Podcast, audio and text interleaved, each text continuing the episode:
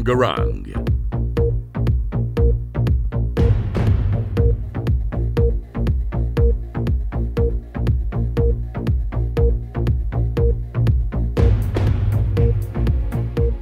Hi guys, welcome back to the News at 5 radio show. Today we are with all, all of speakers and as usual we are going to talk about a lot of different things on different topics. So we're going to start with Agathe and her weekly game for us. Then Anais will talk about psychology. Nathan will talk about the situation between France and, and Ukraine. Nathan and Munir, sorry. And at the end, Alice will tell us about a British actuality that the royal family is cur- currently dealing with. Hello, so today we are going to test your knowledge of the English speaking word personalities. First, I will give you more and more precise clues, and it's up to you to try to find out who I'm talking about. You have to mark on a piece of paper the name of the person you're thinking of. Are you ready? Yeah, let's go. Let's start. First clue I'm a man. I was born in 1929. I was born in Atlanta. I skipped two years of high school without officially graduating. I received a doctorate in theology in 1955. In 1953, I married I married Coretta Scott. I became a pastor in 1954. I led the Montgomery bus boycott in 1955. I'm a representative of the SCCL and the leader of one of the six major civil rights organizations. I organized the largest demonstration in the history of the American capitalist against racial segregation on 28 August of 1963 in front of the Lincoln Memorial. I delivered the famous speech I have a dream. And my name is Martin Luther King. Wow. Zoe had such a hard time finding it. It was so funny. I Me have neither. no common knowledge about people, okay? It was very cute. Did you find it quickly or Yes. not? Yes. Um, yes. Uh, Okay.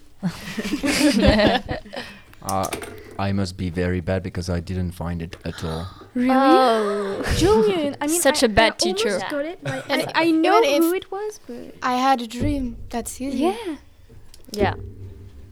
give that back to her. So now Anais will talk about psychology. So, uh, I talked to you about the Milgram experiment. Uh, the Milgram experiment is a psychological experiment based on humans' obedience capacity. Uh, to do the experiment, you need three people uh, a learner, who is an actor, and the partner of the experimenter. He pretends to be a volunteer. He's supposed to memorize a list of words, and if he makes a mistake, he's supposed to receive an electric shock going from 15 volts to 450 volts. Uh, then you have the teacher. He's a volunteer, a real one this time. Uh, the teacher was told that they were assisting the scientists when they were actually the subjects of the experiment. They had to ask questions on a word list to the learner, and if the learner ma- made a mistake, he sends an electrical shock. And the experimenter, he was in charge of the session, and he personified the authority that the subject has to follow. Is that okay for everyone? Yeah, Okay. Uh, the teacher and the learner are separated, but they can communicate. And the teacher is given a list of words that he has to teach to the learner. The teacher begins by read the list of words to the learner, and then he goes back to the first word. He gives four propositions, and if the learner is right, there's no problem. If he's wrong, he gets shocked. Uh, the subject believed that for every wrong answer, the learner wa was really receiving actual shocks. Uh, but of course, there were no shocks because it would be a bit dangerous.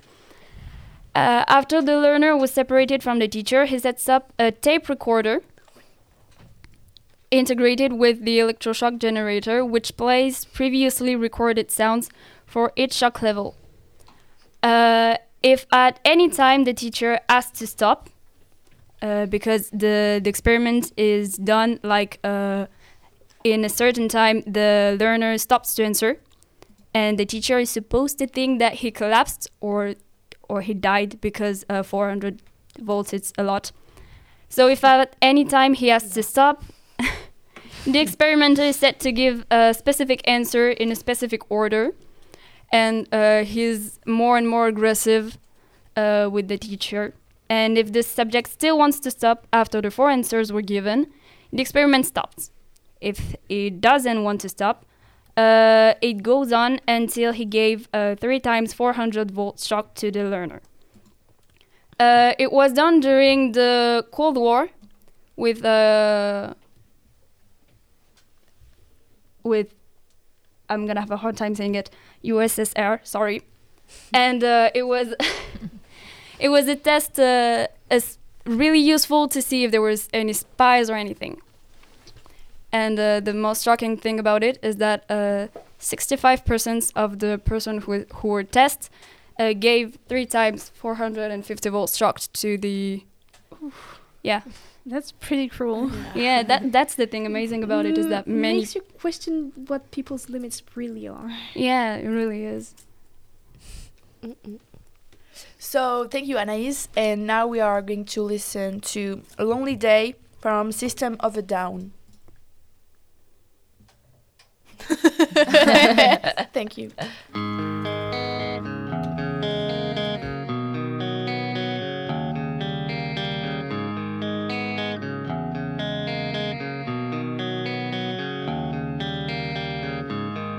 Such a lonely day, and it's mine. Most loneliest day of my life.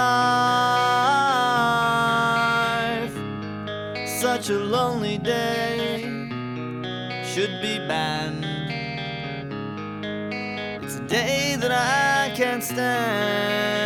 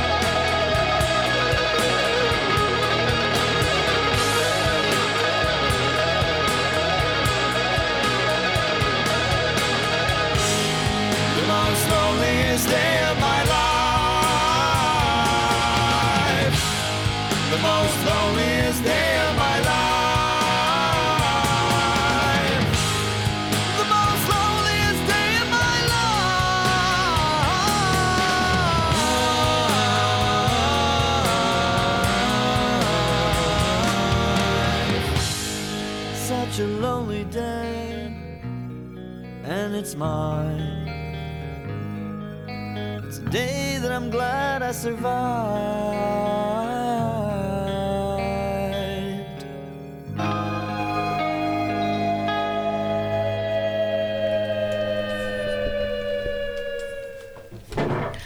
Okay, so now um, Nathan and Munir are going to talk about the situation going on between um, France and Ukraine.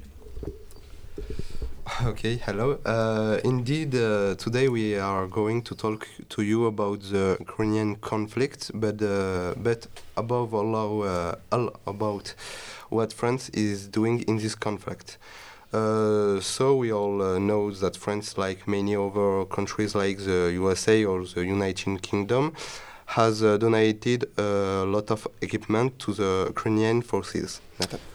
Yeah, that's right. Since uh, the start of the conflict, France, for example, has given some armament like uh, 18 Caesar guns, several tens of Milan missiles, uh, 15 uh, TRF 1, that is a, a real big gun, and several AMX 10 RCs. But also material help like bullet vests, fighting ration, helmets, and fuel. Uh, and also financial aid up uh, to uh, 200 million euros. Uh, on the other hand, uh, there is not only equipment but also human presence. Since last March, more than uh, 350 men from different battalions, including the 2nd Foreign Infantry Regiment of uh, have been sent to Estonia as part of the Lynx uh, mission, which aims uh, aims to support the presence of uh, NATO forces around the Ukrainian border. Yeah, for example, in Romania, more than 500 French soldiers are deployed in NATO's Spearhead battalion, which are um, a rapid re- reaction forces. They mainly come from the 27th Alpine Hunter Battalion, the 146th Infantry Regiment, the 93rd Mountain Artillery Regiment, and the 4th Hunter Regiment of France always with a dissuasive goals uh, for the Russians. Uh, this trend uh, has recently uh, been reinforced by uh, 300 Belgian soldiers. In addition, many Mirage two, uh, 2005 and Rafale uh, A3R are on a constant patrol in this area.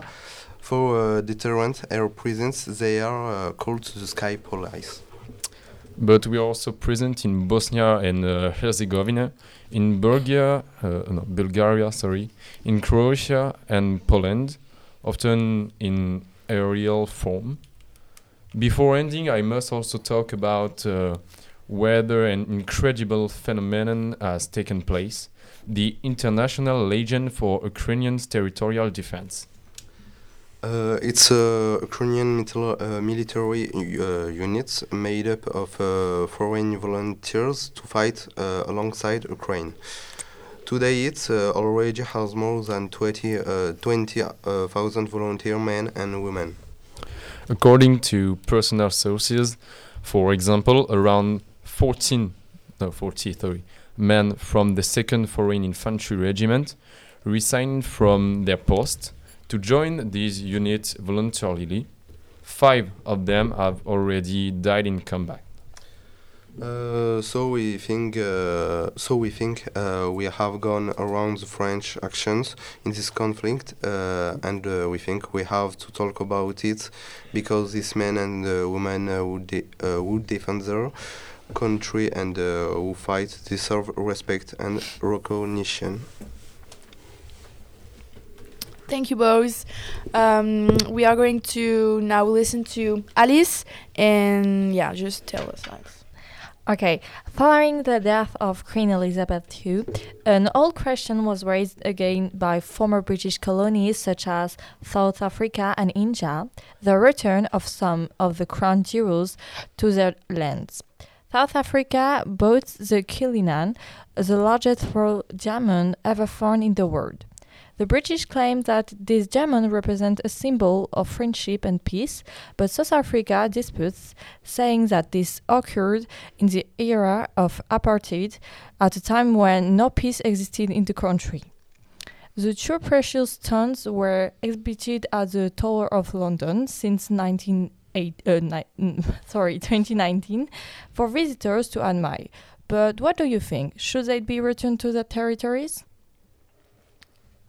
Um, to me, I don't think they will return back these diamonds because they're not even return back the pieces of art they have stolen uh, from the colonization. So I don't think they will just do that.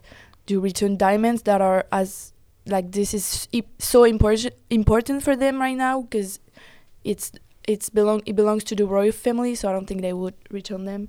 So yeah, but it it should actually they should, but Yeah, exactly. I think they shouldn't because it's really a part of the crown and putting them away from the crown like it would mean something like they don't want this crown like it is anymore because the queen is dead. Like it's weird. I I don't mm-hmm. think sh- they should give them away. Uh, I'm gonna have to disagree on you with that because as a lot of things uh, that of I have a really set up an opinion on all of the colonization stuff. So uh, I think they should actually return it first of all because the queen didn't actually wear the crown that often, from what I, I know at least. Uh, plus, it's not like it's going to actually be in use because it's not even a queen uh, there anymore to wear it. and besides being put in a display in yet another museum uh, in England, which is actually filled with things that don't belong to, belong to England, I think they should at least return that, or as uh, she mentioned before, uh, return at least their art pieces. Since uh, we're going to be frank here, uh, they've stolen a lot of stuff from out there. Uh, there's even been people who have actually found rare statues that were taken to put be put in English museums. They found the literal cons- corresponding uh, plaque it was put on, and and where where it was broken off, it it was like centimeter. Uh, you could see it came from here because the mark was exactly the same. And I think people should actually see this as, especially since with what happened, they should make a compromise with it. Yeah, interesting. Mm, so, anybody else? no. Mm, Okay, uh, it was interesting to have your point of view, and I think uh, it's finished now. Yeah, I think we're done. So thank you for listening to us tonight, and we and uh, We see you next week. See you next week. Goodbye. See you.